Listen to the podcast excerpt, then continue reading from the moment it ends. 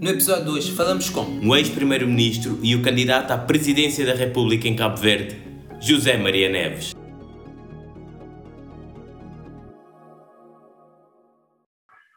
Olá, sejam bem-vindos a mais um episódio do Papiada. Conosco hoje temos um convidado que é filho da dona Nair, também é irmão e pai, ex-presidente do PAICV, Partido da Independência de Cabo Verde, eh, ex-primeiro-ministro de Cabo Verde, doutorado em políticas públicas pelo ISCTE, professor na Universidade de Cabo Verde e com o lema Juntamon, cabeça e coração, é candidato às presidenciais de 2021 em Cabo Verde. José Maria Neves, o que é que ficou por dizer nessa pequena apresentação?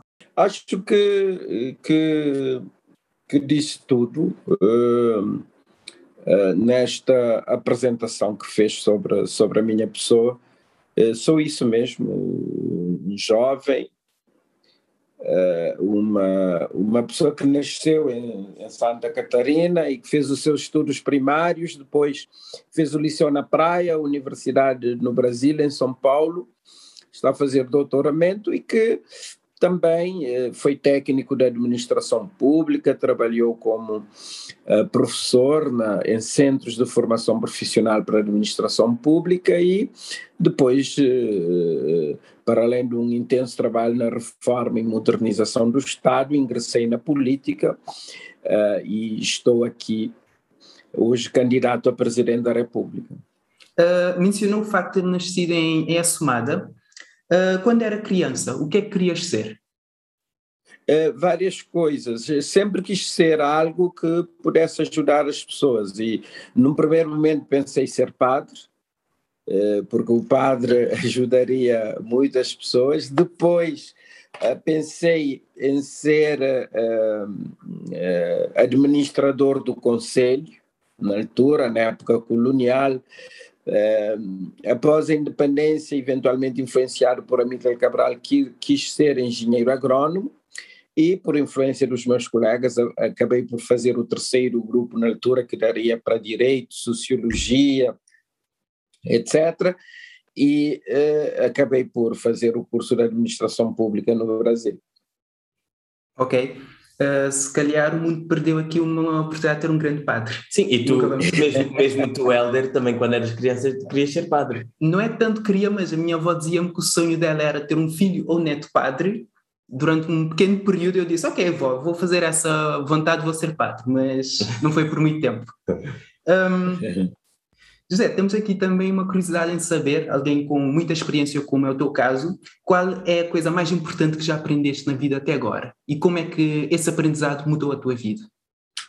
É, é, é, eu aprendi é, a respeitar as diferenças e a ser tolerante.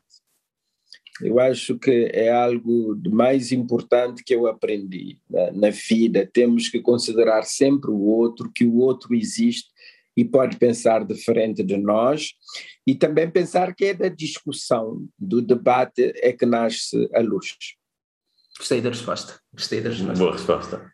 Um, José, aqui uma pergunta que um, costumamos sempre fazer, costumamos, adotamos recentemente, que um, achamos que é uma pergunta muito interessante, que é, a pergunta é, que verdade incondicional para ti poucas pessoas estão de, de acordo contigo? No, a verdade incondicional. Para já não há verdades incondicionais, não é? Uh, mas uh, o que eu acho uma coisa inquestionável para mim é que a política deve ser debate de ideias. De, as campanhas eleitorais devem ser a possibilidade de discussão e, e, consequentemente, ela deve ser elevada, deve ser leve, deve ser feita com grande liberdade de espírito. Muitos não concordam comigo, muitos acham que seria uma campanha muito cortada, muito elitista, mas eu acho que devemos mesmo assim fazer pedagogia política. Ok. Uh, pronto, é uma boa resposta. Nós, a primeira vez que vimos esta pergunta foi num livro, num livro em que lemos os dois, eu, pelo menos até hoje, ainda não tenho resposta, por isso acho que é sempre. É bom ouvir do outro lado o que é que nós podemos aprender e muito obrigado pela tua resposta. E tocaste já aqui na política, que pronto, como já dissemos, estás-te a candidatar à presidência da República de Cabo Verde, estás na política, na vida partidária desde muito jovem, viste alguma mudança tanto para o, ba, tanto para o bom como para o mau desde que começaste uh, esta vida política? Ah, há muitas mudanças, não é? Uh, quando eu comecei, eh, nós fazíamos política com uma grande generosidade. E, e, e portanto, nós integra, entregávamos-nos de corpo e alma à causa. O, havia mais espírito de grupo, mais um pacto comunitário do que uma perspectiva muito individualista. Uh, o que nós constatamos hoje é que há uma forte personalização da política, há menos causas e mais uh, uh, busca de satisfação de interesses individuais. Eu acho que esta é a grande, a grande mudança, o excesso de individualismo. E, e, e esse individualismo eh, leva que muitas vezes as causas fiquem prejudicadas e o espírito comunitário também fique esquecido. Ok. E começaste a ter interesse na política, lá está, desde muito jovem, entraste no PICV. No contexto da política contemporânea, hoje em dia, aconselhas, por exemplo, eu e o Helder e também alguns jovens amigos nossos temos muito interesse na política, aconselhas a começar um próprio partido ou plataforma política com ideias próprias ou juntar-se ao mainstream, e por aqui mainstream queremos dizer os maiores partidos com representação, neste caso em Cabo Verde, e se, também seguindo um pouco na tua resposta, nunca te passou pela cabeça começar um partido independente? Um, nunca me passou pela cabeça criar um, um partido independente, uh, mas também uh, um partido não surge por dar cá aquela palha, né? Uh, não se cria partido por criar. É preciso haver causas, é, é preciso haver princípios e valores distintivos, não é? Que distinguem o partido em relação a outros partidos, não é? E dentro do campo político é, é preciso encontrar espaço em termos de ideias, em termos de princípios, em termos de valores, onde o partido pode operar. Não havendo esse espaço, seria quase que impossível uh, o partido conseguir penetração social e, e conseguir qualquer ganho eleitoral. E então, uh, partido por partido, não, é de acordo com princípios e valores, mas, sobretudo, pensar em fazer um partido onde haja democracia, haja debate de ideias, é que a democracia não se conjuga no singular, ela é plural e é possibilidade de discussão, do confronto de ideias, e sempre que isto acontece, há o enriquecimento da política e há o enriquecimento do político. Então é nessa linha que eu acho que as coisas devem, devem funcionar. Se houver espaço, sim, criar-se-ia um partido, mas não havendo espaço, é preciso ver o partido uh, com cujos princípios e valores se identifica. Será que há espaço em Cabo Verde agora para mais um partido? Neste momento temos três com representação parlamentar Há quem diga que o, as últimas legislativas podem ter sido o fim da maioria absoluta. Será que neste momento há espaço ou necessidade mesmo a nível sociedade para um partido com, se calhar, com umas ideias diferentes para Cabo Verde? Uh, não, não posso confirmar se haverá ou não, ou não espaço, seria, seria uma opinião muito arriscada da minha parte.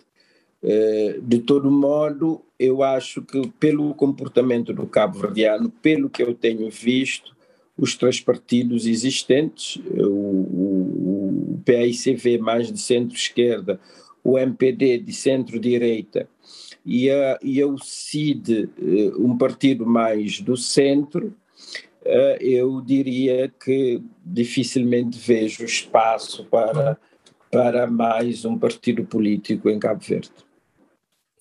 Ok. Uh, José, também pegando aqui um bocado na questão do partido que falamos aqui, uh, foste, foste presidente do PICV e para ti, quando foste eleito presidente do PICV, o que é que foi mais desafiador do que estavas à espera? É, o, o, é, foi garantir o, o diálogo intergeracional uh, e também uh, gerir as diferentes sensibilidades políticas existentes no, no seio do partido. É, é um partido mais plural da sociedade cabo-verdiana, plural do ponto de vista geracional, plural do ponto de vista de uh, ideias sobre o partido uh, e plural também no que se refere à visão de desenvolvimento do, do, do país e sobre o papel do Estado. Uh, portanto, é um partido muito plural, muito rico neste sentido. E, portanto, o principal desafio é garantir a convivência democrática entre essas diferentes eh, sensibilidades, essas diferentes perspectivas da política e das políticas. Então, basicamente, a, a grande diferença tem a ver, a grande, o grande desafio tem a ver com isso. Ok. Um, depois de ter sido uh, eleito presidente do partido, uh, consequentemente, depois foi eleito primeiro-ministro de Cabo Verde em 2000, uh, 2001 e na altura era candidato a primeiro-ministro pela primeira vez e hoje é candidato a presidente pela primeira vez. O que é que o José, candidato a presidente pela primeira vez, daria de conselho ao José, candidato a primeiro-ministro pela primeira vez? Uh, bom, uh, uh, são dois cargos diferentes, não é? São dois cargos absolutamente diferentes, mas eu Acho que o, o, José Maria, primeiro-ministro, comportou-se bem, fez três mandatos como primeiro-ministro, eh, conseguiu, conseguiu ganhar, sempre com maioria absoluta, e, portanto, fez, fez bem. O que eu diria hoje, em 2021, seria que, estribado no, nos ganhos e nas conquistas destas duas décadas do século XXI, uh, é preciso mais ambição no sentido de que uh, fizemos bem o que fizemos até agora, o país cresceu, o país desenvolveu-se, mas agora é momento de acelerarmos o passo, não é? É momento de eh, fazermos as coisas com muito mais eficiência, com muito mais qualidade, com muito mais excelência. Uh, ou seja, o país está mais sofisticado e exige também decisões mais sofisticadas. Portanto, o primeiro-ministro deve ter um programa voltado para a modernização, a sofisticação, busca de mais eficiência, uh, de mais eficácia e qualidade nos resultados, de modo a acelerarmos o passo da transformação de Cabo Verde. E falando nisso, no, na transformação de Cabo Verde, uh, liderou o governo por três mandatos, a transformar o país, por assim dizer. Uh, dos três mandatos, para ti, qual é que foi o mais desafiador? Foi o primeiro. O primeiro mandato foi para mim o mais desafiador, porque era o tempo em que estávamos a entrar, o país estava numa situação completamente difícil, portanto, com, com uma elevada. Uh, com um elevado déficit, com uh, uma derrapagem a nível das finanças públicas, com empresas públicas todas em extremas dificuldades, como é o caso da EMPA, Transcor, IFH, Enapor, uh, TACV, e, e, portanto, com dívidas também de curto prazo já, já vencidas, foi difícil eh, com a instabilidade macroeconómica existente eh, e com os problemas sociais herdados, eh, responder aos desafios. Portanto, os primeiros três anos do governo 2001-2003, portanto, foram os anos mais complicados. Ok. E nós estivemos num evento teu há alguns dias, uh, concretamente na semana passada, em Lisboa, e disseste que já realizaste todos os teus sonhos na vida política. Foste presidente da Câmara, foste presidente do PICV, foste primeiro-ministro e agora estás a candidatar para presidente. Em específico, que sonhos, tanto teus como do país, faltam por realizar em Cabo Verde?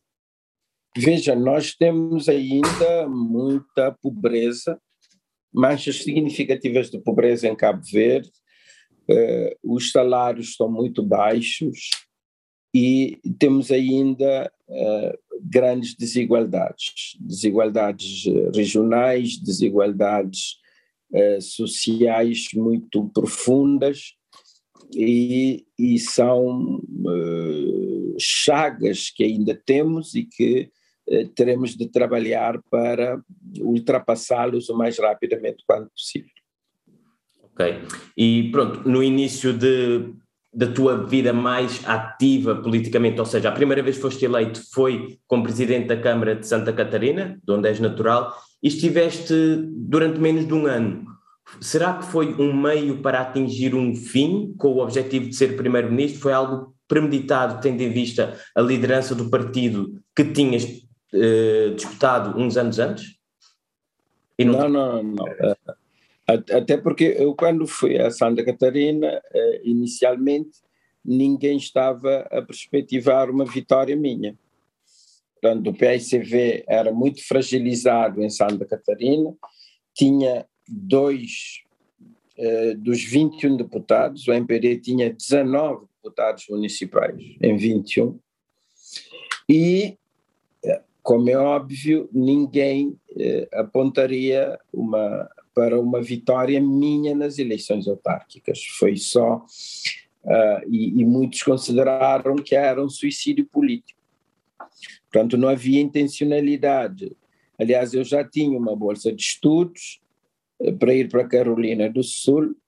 Eu tentei e eu fui a Santa Catarina para dar o meu contributo para uh, o reforço do PAICV e depois ir estudar.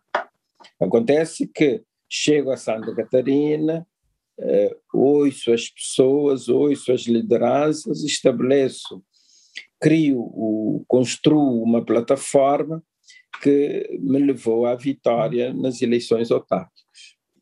E, e pós-autárquicas, numa vitória tão difícil, depois sair passado um ano e candidatar-se a primeiro-ministro, daí vir a pergunta se foi algo, foi um meio para atingir um fim ou houve uma oportunidade naquele momento no seio do PICV e tu, Zé Maria, visto que poderia ser bom para ti naquele momento da tua vida política? Sim, depois de ter ganho eh, e do PICV também ter ganho as eleições autárquicas, aí sim, tive, tive de repensar ver que há possibilidade de se constituir uma alternativa a nível nacional. Eh, candidatei-me à liderança, numas eleições disputadas, ganhei, e precisamente por isso eh, e, e, considero que foi um bom percurso, de acordo com o contexto nacional existente na altura. Ok. E pronto, não sei se alguma vez ouviste a papiada, mas eu e o Helder, um dos nossos maiores interesses é política, particularmente a política cabo-verdiana, e quando estivemos a preparar este episódio, pronto, fizemos alguma pesquisa para conhecer, entender o político por trás do, do homem, e também encontramos aqui uma situação curiosa que, por acaso, não conseguimos encontrar mais informações, e tento aqui é perfeito para perguntarmos o que, pronto, para termos um comentário da tua parte nas eleições presidenciais de 2011, Manuel Inocêncio foi o candidato apoiado pelo PICV e Aristides de Lima, também membro do partido, concorreu sem o apoio do partido. O que é que aconteceu? Os dois juntos, à primeira volta, tiveram mais de 50%, concretamente 55%, o que faria com que o presidente eleito fosse do PICV. Mas não houve esta unidade no partido. Que comentário é que podes fazer sobre esta alegada e vista de fora divisão em 2011 que entrega a presidência da República ao MPD.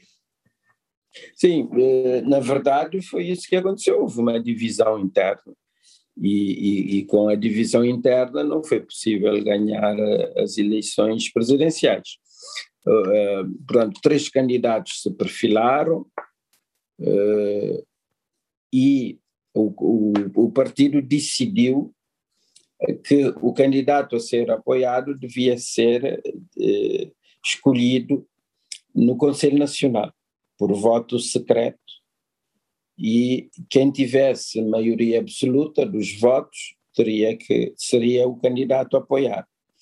E o Conselho Nacional procedeu dessa forma e eram 20, 93 os eleitores e foi e foi uh, a maioria absoluta dos membros do Conselho Nacional que escolheram Manuel Inocêncio Souza.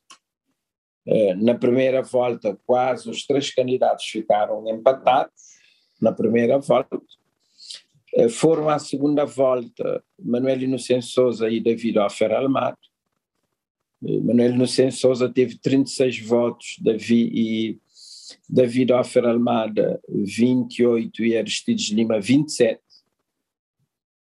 E, portanto, foi por uma margem mínima que Offer e, e, e Manuel Inocêncio foram à segunda volta.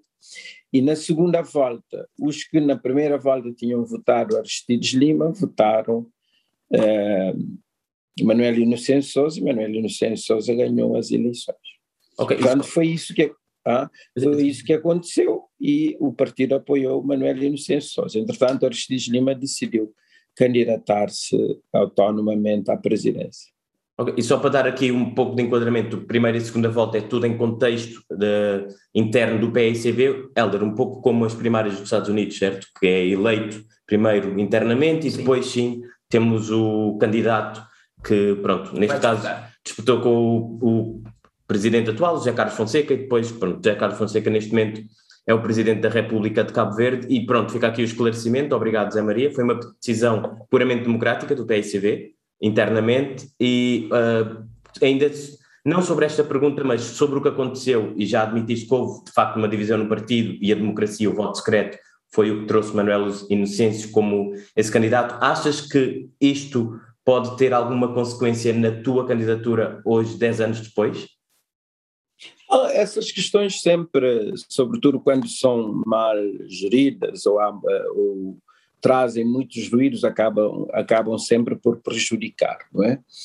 Eu, durante uh, as discussões internas para a escolha do candidato, não me posicionei a favor de nenhum candidato. Eu só me posicionei após a escolha do Conselho Nacional. Quando o Conselho Nacional eh, escolheu Manuel Inocêncio Souza, eu apoiei o Manuel Inocêncio Souza. De todo modo, eh, eh, nessas questões no, no seio do partido, muitas vezes não se considera o essencial, mas são ruídos e pequenos deslizes, etc., que são considerados. E, portanto, não excluo que uma outra pessoa ainda tenha resquícios dessa disputa às presidenciais e que isso possa ter algum reflexo nas presidenciais atuais. Ok. E a situação que o partido que te apoia, o PSV, atravessa neste momento à procura de uma nova liderança depois de perder as legislativas, achas que prejudica a tua candidatura? Eh, eh, a candidatura presidencial é uma candidatura eh, suprapartidária é um movimento cidadão e é assim que eu quero que seja. É, é, claro que há um esforço, sobretudo do meu principal adversário, em partidarizar a disputa e em querer reeditar em outubro a disputa eh, partidária de abril, quando houve as legislativas. Mas estou a fazer um esforço para colocar a campanha eleitoral no seu devido patamar e não levar à excessiva partidarização da disputa política para a presidência da República. Ok. E ainda pegando um pouco no evento que tivemos, e eu pessoalmente acho que foi a primeira vez que te vi ao vivo, uh, assumiste como um social-democrata. E pode-se dizer que de alguma maneira rompes com o socialismo um pouco idealizado por uh, Amilcar Cabral, assumindo-te como um social-democrata? Não, eu acho que eh, Amílcar Cabral, no fundo, era um social-democrata. é, um social-democrata, refiro-me à área do, do, do, socialismo democrático, né? a social-democracia alemã, a social-democracia austríaca, a social-democracia sueca. Portanto, quando me, me refiro à social-democracia, estou a referir-me a, a, a, a, esses partidos de esquerda democrática uh, da, da, da, Europa. Uh, portanto, eu sinto-me um social-democrata e, e, e, sinto que uh, estou muito perto dos ideais defendidos por Amílcar Cabral. Ok. Uh, pronto, a pergunta era porque em Portugal nós temos um Partido Social-Democrata de centro-direita e o Partido Socialista de centro-esquerda. A interpretação que pessoalmente fiz foi que te assumias mais centro-direita, mas fica aqui a, a, o esclarecimento da tua parte e agora, pronto, entendi a afirmação. Uh, José, aqui. Até porque o PSD, quando uh, assume a sigla PSD, é porque eles queriam entrar no Internacional Socialista. Portanto, Balsimão explica o processo da criação. Eles só adotam o primeiro nome PPD, eh, porque, entretanto, eh, nas paredes já havia a ideia de, da existência de um PSD, Partido Social Democrata. Naquela altura faziam-se muito, muitas pichagens, todos os dias surgia um partido mais uh, na parede do que, do que na, na, realidade, e então houve a criação do PSD, mas ainda fizeram contactos para a entrada do, do, do, PSD na Internacional Socialista, onde já estava o PS. E, portanto, eh, Mário Soares, mas depois, sim, mas depois o partido, o PSD, eh, centrou-se numa perspectiva mais de centro-direita, e o PS numa perspectiva mais de centro-esquerda. Mas isso tem a ver com a evolução do campo político e esse nome social-democrata não tem efetivamente hoje a ver com uh, essa, esse diário inicial daqueles que fundaram o, o PPD-PSD. Perfeito. Obrigado pelo esclarecimento e aqui pela revisão, um pouco de revisão histórica, estamos sempre a aprender. Pois, um, estamos esperando um professor universitário. É verdade. E, doutorando em políticas, se não me engano, certo? Políticas públicas, sim. Certo. Ok. Uh, se pudesse nos resumir uh, a tua tese uh, de doutoramento em, vamos dizer, 20 palavras, o que é que nos diria? Bom, ainda te, eu projeto, estou a, a trabalhar a investigação a minha tese de doutoramento é sobre uh, a influência da diáspora nas políticas públicas em Cabo Verde. Como é que a diáspora influencia o agendamento e a formulação de políticas públicas no país. Basicamente é isso. Uh, nós somos um país transnacional, um país de transmigrantes. Uh, os cabo-verdianos hoje vivem em vários mundos e como é que o, o cabo-verdiano no mundo influencia as políticas públicas internas. Confesso que isso é um tema que já me despertou aqui muito interesse, como cabo-verdiano que vive fora de, de, Cabo Verde, mas sempre com o coração e a mente em Cabo Verde, é, é das coisas que estou sempre a pensar. Eu, como cabo-verdiano aqui fora, o que é que eu posso fazer? enquanto, uhum. enquanto espero, espero a, minha, a minha volta. Por isso acho que nunca li um tese de doutoramento, mas acho que vou dar uma vista de olhos nessa. um, José, um, neste momento temos, uh, um, o país, temos pela primeira vez um recorde de candidatos à presidência da República. Um, são oito, certo? São oito. Sete, sete. Uma sete, candidatura sete, foi rejeitada. Uh, previamente, o máximo que tinha havido eram quatro, portanto, neste momento temos sete, um recorde. Um, de certa forma, isso pode, ser, pode se traduzir num amadurecimento da, da, da, própria democracia do país, mas aqui a questão que estávamos de colocar era: se não fosse candidato, quais dos outros, quais dos outros seis candidatos apoiaria e porquê? Bom, uh, uh, se eu não, não, não, não fosse candidato e face aos candidatos que eu vejo neste momento, eu votaria em branco. ok. É a resposta segura. Sim. Não, não, é a resposta. É, está. Um, já agora, aqui uma curiosidade. Já tens planos para o dia 31 de outubro? Uh, 31 de outubro vai, vai depender dos resultados, né? Se, se uh, as eleições forem decididas na primeira volta. Acreditas que vão ser?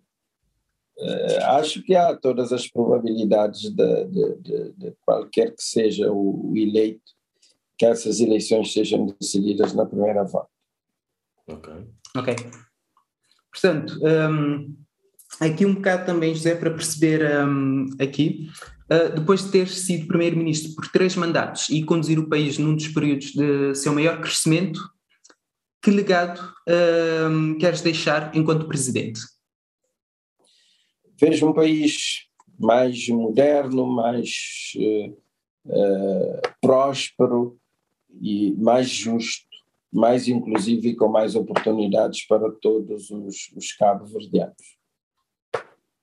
Ok. E tu, pronto, como primeiro-ministro durante 15 anos conheceste grandes personalidades políticas, Barack Obama, Zapatero, Balsemão, Barroso, Ban Ki-moon. Algum episódio especial, nomeadamente engraçado, que é muito uh, o sangue da papiada, que te lembres de uma personalidade em especial que possas partilhar aqui connosco?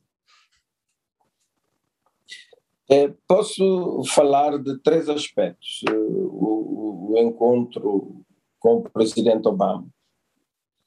Fiquei muito impressionado com a sua capacidade. É um, é um grande intelectual, é um smart man, né?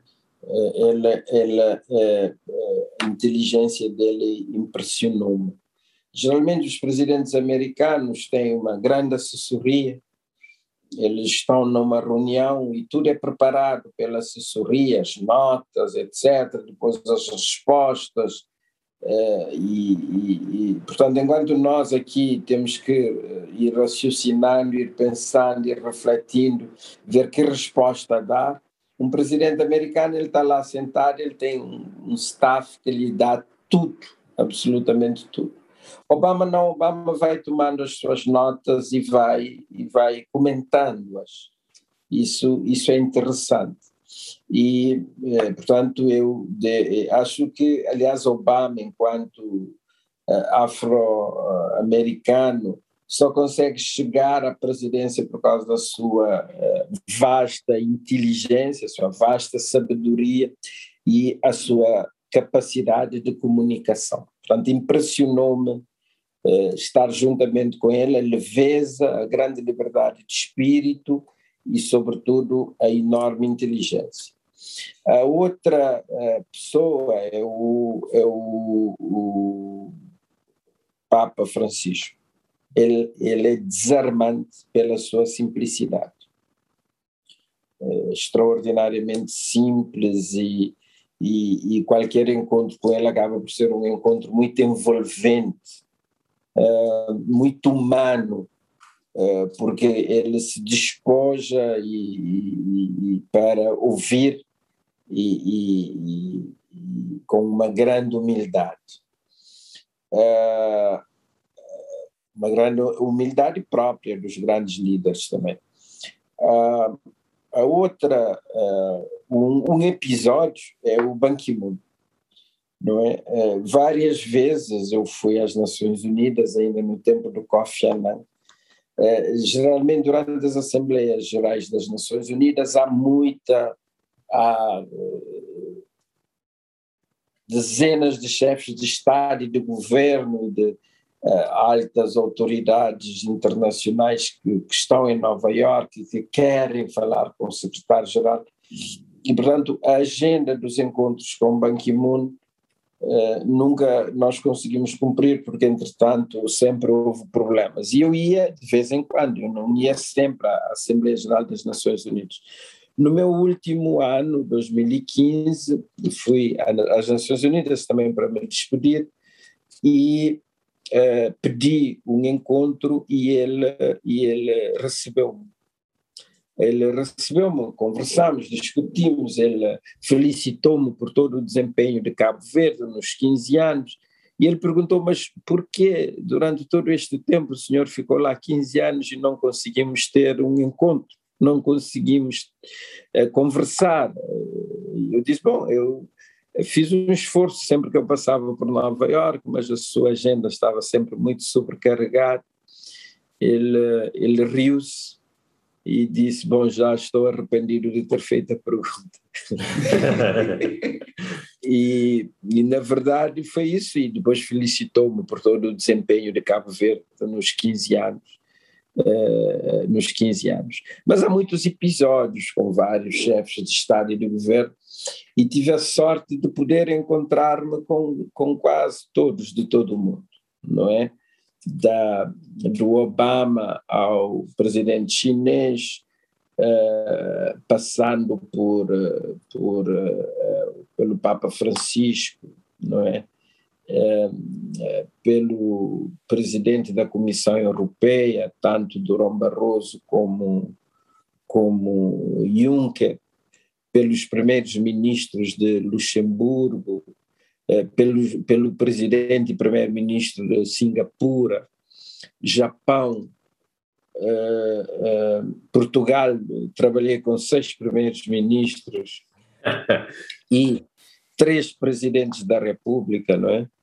E Jorge eh, Sampaio, que morreu recentemente, de quem também fiquei amigo, que é uma pessoa muito humana, uh, um grande democrata e uma referência do poder local, uh, e também com o presidente Cavaco Silva, e ainda quando saí estava a preparar a posse o presidente eh, Marcelo Rebelo de Sousa, que foi eleito e também eh, encontrei-o enquanto presidente eleito antes de tomar posse em Lisboa. E há várias outras cimeiras e episódios com vários presidentes a nível da CDAO, a nível da, da CPLP, eh, e a nível dos pequenos estados insulares em desenvolvimento. Eh, portanto, há muitos episódios eh, interessantes do ponto de vista político desses encontros. Ok.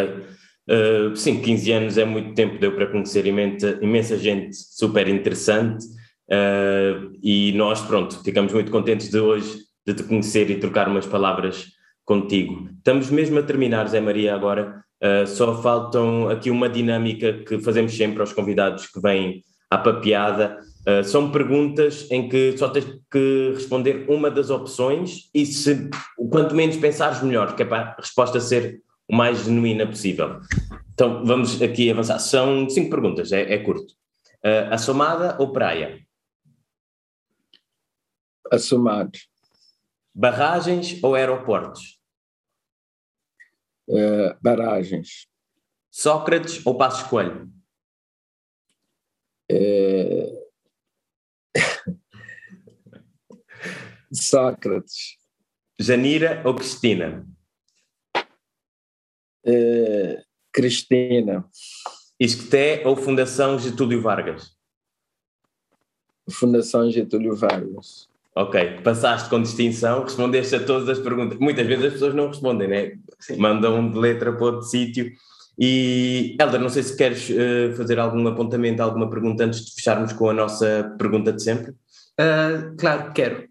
Portanto, estamos, estamos a falar aqui com um autor, o José Maria Neves é autor, pelo menos eu conheço dois livros, não sei se, se há mais.